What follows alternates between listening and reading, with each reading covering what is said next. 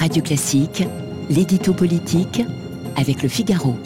8h et, 8h et pratiquement 12 minutes sur l'antenne de Radio Classique, l'édito politique avec Guillaume Tabar. Bonjour Guillaume. Bonjour Renaud. Le Conseil d'État a validé l'expulsion de l'imam Hassan Iqiyoussen. Est-ce une victoire personnelle pour euh, Gérald Darmanin, le ministre de l'Intérieur? Euh, C'est une grande victoire pour la République. C'est plutôt féliciter le ministre de l'Intérieur. Mais oui, évidemment, c'est une victoire personnelle pour lui.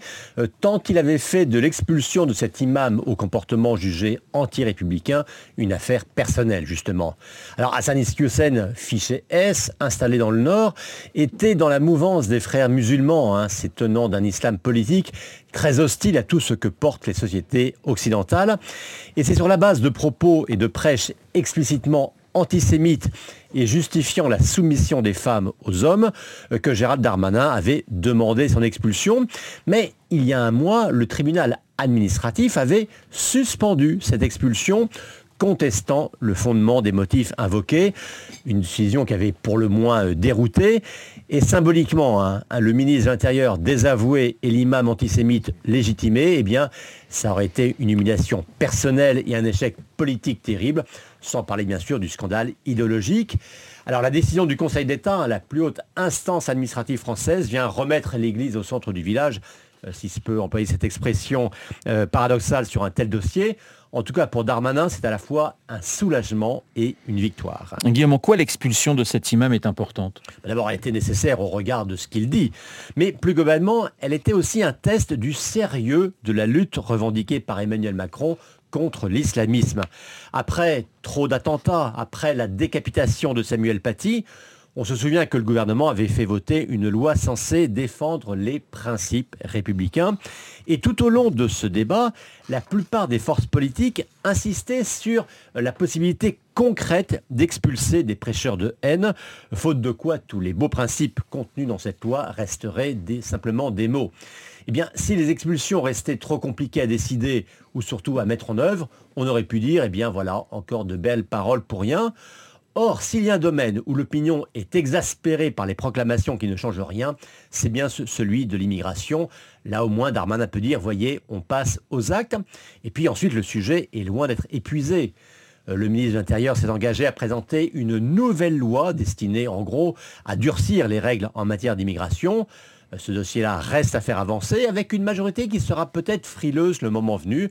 Donc Darmanin a besoin de voir son autorité renforcée, euh, surtout s'il veut incarner le pôle droit de la majorité. Alors si la droite a applaudi la décision du Conseil d'État, à gauche, certains eh bien, euh, l'ont plutôt critiqué. Oui, alors c'est soit le silence, soit, comme chez les insoumis, la mise en cause d'une supposée pression politique sur le Conseil d'État.